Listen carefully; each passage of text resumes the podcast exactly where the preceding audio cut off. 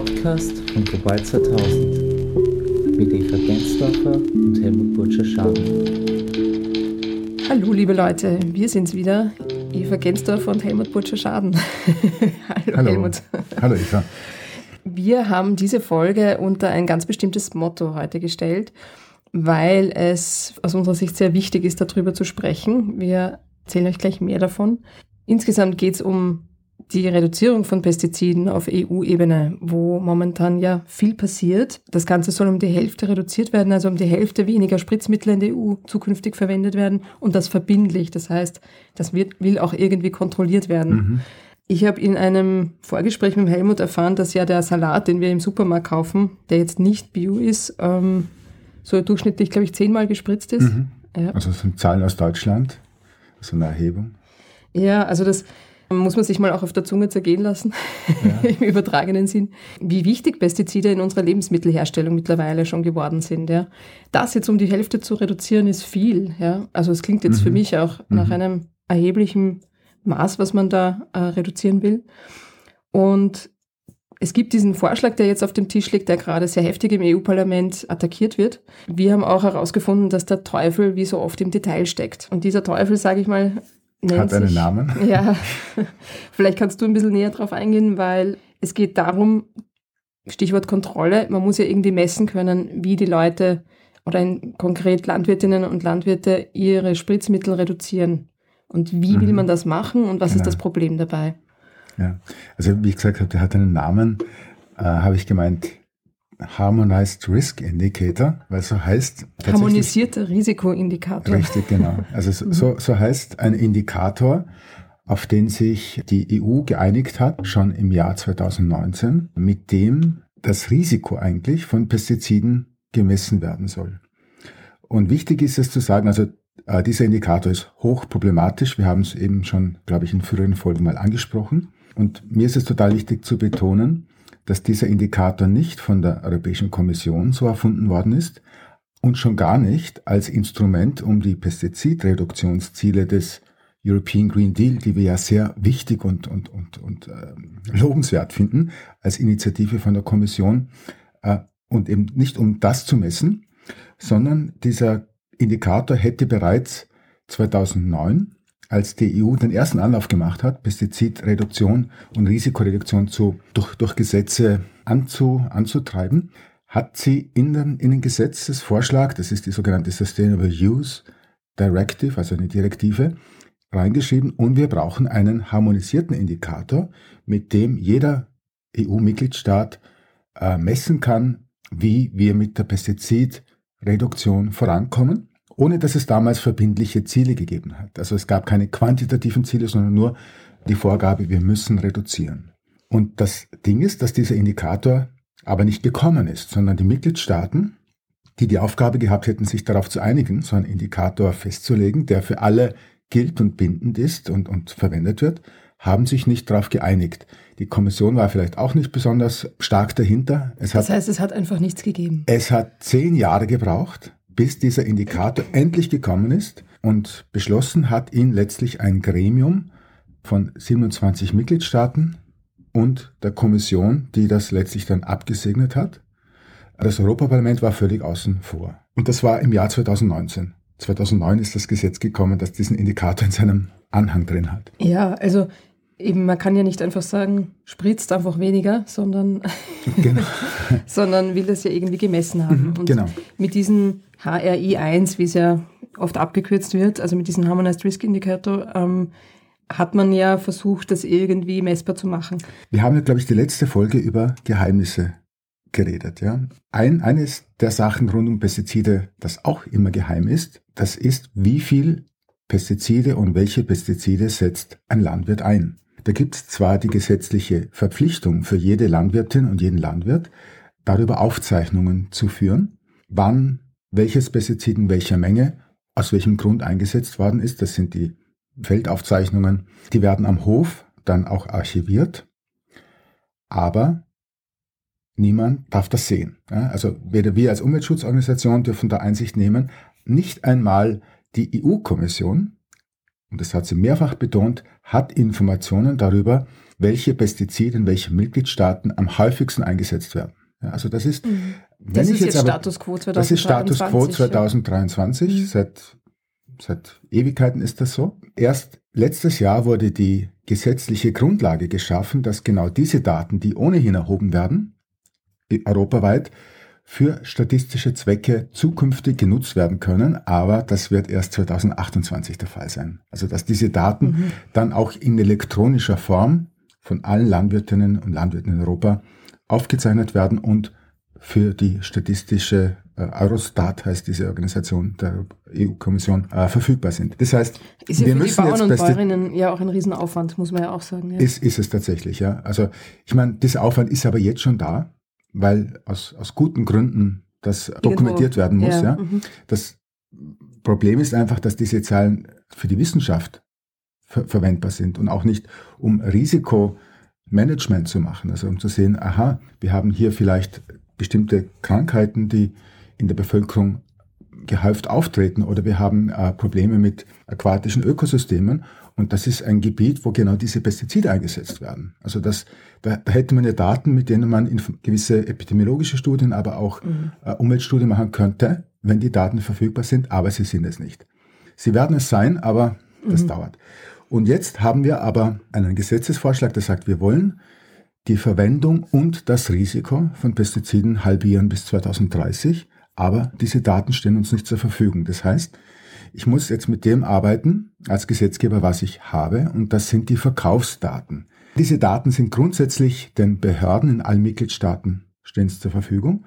Und jetzt sollten diese Daten die Grundlage sein für die Pestizidreduktion. Es wurde ja nicht nur von uns dieser Indikator als äh, problematisch gesehen, sondern auch zum Beispiel vom Deutschen Umweltbundesamt oder von der NGO Foodwatch. Die haben Und der Europäische Rechnungshof sogar ja. hat einen Bericht dazu äh, geschrieben. Übrigens, ja. ja.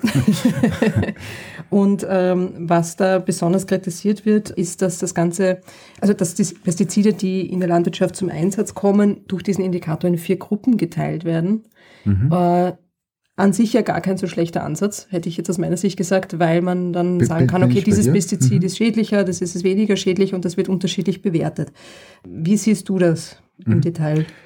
Ich finde, grundsätzlich bin ich ein Fan von einfachen Indikatoren. Also dieser Anspruch, das muss jetzt wissenschaftlich die Realität 100% abbilden, den man manchmal gerne hätte, der, der kann nicht erfüllt werden, weil die Giftigkeit von einem Pestizid, die Gefährlichkeit, die kannst du ja nicht messen und es gibt auch keine Skala, keine eindimensionale Skala, weil was ist jetzt wichtig? Ist, ist die Giftigkeit, also die krebserregende Wirkung oder ist es die Giftigkeit für die Biene oder ist es die Frage, ob ein Pestizid das Grundwasser gefährdet? Und das sind ganz unterschiedliche Stoffeigenschaften, die für die jeweiligen Kategorien und auch bei der menschlichen Gesundheit gibt es die krebserregende Wirkung, aber da gibt es auch das, du, du, du könntest dich töten durch Hautkontakt. Ja? Also es gibt Pestizide, die sind bei Hautkontakt tödlich, sind noch zugelassen, was für Kinder höchst problematisch ist. Also es gibt ganz viele Aspekte, die berücksichtigt werden können. Und deswegen sind diese hochwissenschaftlichen Indikatoren meistens auch sehr störanfällig und, und in der Aussagekraft nicht viel besser. Was hat man jetzt versucht, ich, mit diesem HRI zu schaffen? Da hat man versucht, eine einfache Klassifizierung zu machen. Man hat Pestizide, die von der Zulassung her bereits als Niedrigrisikopestizide zugelassen werden, zum Beispiel Backpulver. Also Backpulver ist als das kennen wir es im Haushalt. Die äh, chemische Substanz heißt in dem Fall Natrium- oder Kaliumhydrogencarbonat. Und die hat auch gute Wirkung gegen Pilzkrankheiten, zum Beispiel im Obstbau. Ich hätte jetzt gesagt gegen Ameisen, ja. ja, ja, äh, hat, hat mitunter auch gegen Ameisen Wirkungen. ja, ist aber ein Stoff, schöne, der sich, aber ja. keine schöne, ist ein Stoff, der sich äh, sehr schnell in der Umwelt abbaut und damit so weder für die Umwelt noch für die menschliche Gesundheit problematisch ist und deswegen mhm. Niedrigrisikopestizid wird in der Biolandwirtschaft eingesetzt. Dann gibt es die zweite Gruppe. Das sind Pestizide, die eine höhere Risikobewertung bekommen von, von vornherein, weil sie eben nicht Niedrigrisiko sind, sondern mittleres Risiko sozusagen, laut Behörden. Die bekommen kein spezielles Marschall. Und dann gibt es die dritte Gruppe, das sind die Hochrisikopestizide, die auch als Substitutionskandidaten gesetzlich eingestuft sind. Substitution heißt was? Äh, ersetzen. Also diese ja. Pestizide sollte eigentlich unsere Behörde in Österreich oder auch in Deutschland, Belgien, wo auch immer, nicht zulassen, wenn andere weniger gefährliche Alternativen zur Verfügung stehen. Leider Gottes werden diese Pestizide genauso zugelassen wie die anderen, aber sie bekommen zumindest jetzt ein höheres Risiko zugeschrieben durch Gewichtungsfaktoren. Also Gewichtungsfaktoren, in diesem Fall wird, wird sozusagen jede Faktor, Gruppe bekommt so einen Faktor. Ja, genau. Faktor 16 für die Substitutionskandidaten, also die gefährlichsten. Faktor 1 nur für die Niedrigrisiko und dazwischen Faktor 8. Mhm. Das ist macht ja so eigentlich die, Sinn, ja. Macht eigentlich Sinn, weil ich will ja nicht nur die Verwendung reduzieren, sondern auch durch, eine, durch einen Shift von besonders gefährlichen zu weniger gefährlichen zu so gut wie besonders wenig gefährlichen, wenn man das so sagen kann. Bei Backpulver, ja, auch Pflanzenöle, Rapsöl würde ich gerne in dieser Gruppe sehen. Das macht ja Sinn, sowas zu begünstigen. Das Problem ist, und da es gibt jetzt, noch eine vierte Gruppe. Ja, und das ist das Problem, das der Europäische Rechnungshof zu Recht kritisiert hat. Die vierte Gruppe, und das war ja eine geniale Idee, wenn ich Pestizidreduktion auf dem Papier darstellen möchte, die in Wirklichkeit überhaupt nicht passiert und ich nichts ändern muss. Man hat für die Gruppe der Pestizide, die gar nicht zugelassen sind, aber die vielleicht in der Vergangenheit mal zugelassen waren, hat man Faktor 64 gemacht. Also das höchste Risiko. Ja? Wurscht, ob das jetzt verboten ist, weil es tatsächlich, so wie die Neonicotinoide, inakzeptable Auswirkungen auf die Bienen hatte, oder weil es einfach deswegen nicht mehr zugelassen ist, weil der Hersteller kein Interesse mehr hat, weil er sagt, das macht ja nur Konkurrenz für das andere Pestizid, das ich neu auf den Markt bringe, oder weil die Landwirtinnen und Landwirte es nicht mehr kaufen, weil es bereits Resistenzen gibt und es gar nicht mehr wirkt. So ein Pestizid bekommt jetzt den höchsten Risikofaktor. Und wenn ich jetzt heute vergleiche, wie schaue ich aus mit dem Risiko im Jahr 2023, da kommt dieses Pestizid ja gar nicht mehr vor in der Statistik, weil es wurde ja wir, 2020 verboten oder hat die Zulassung einfach verloren, weil es niemand mehr angemeldet hat. Dann habe ich aber im Jahr 2017, und das ist der Startpunkt für das Pestizidreduktionsziel, hatte ich es noch. Ja? Und da fällt es uns aber so massiv ins Gewicht, weil es da Faktor 64 kriegt. Also ein riesiges Risiko. Somit habe ich da einfach eine Risikoreduktion, obwohl das Pestizid genauso, also das Pestizid wird jetzt nicht mehr eingesetzt, aber durch ein anderes gleichwertiges Fungizid, das nicht weniger riskant ist, ersetzt.